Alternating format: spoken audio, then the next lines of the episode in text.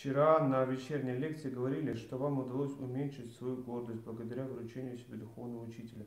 Не могли бы вы более подробно раскрыть, как действует этот механизм, как выйти из плена гордости через предание? Это вы увидите сами, потому что это индивидуальный момент. Это индивидуальный момент.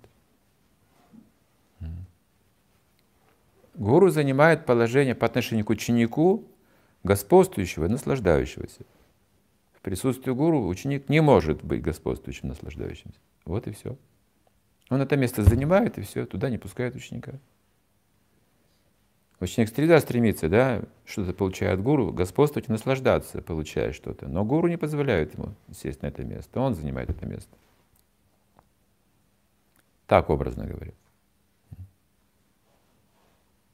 Гуру ведет себя как господин ученика. И он наслаждается его служением то, что он делает. И требует, чтобы для его удовлетворения ученик действовал, а не для своего.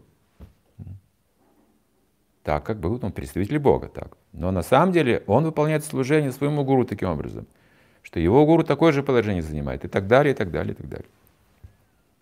Так смирение развивается. По-другому невозможно.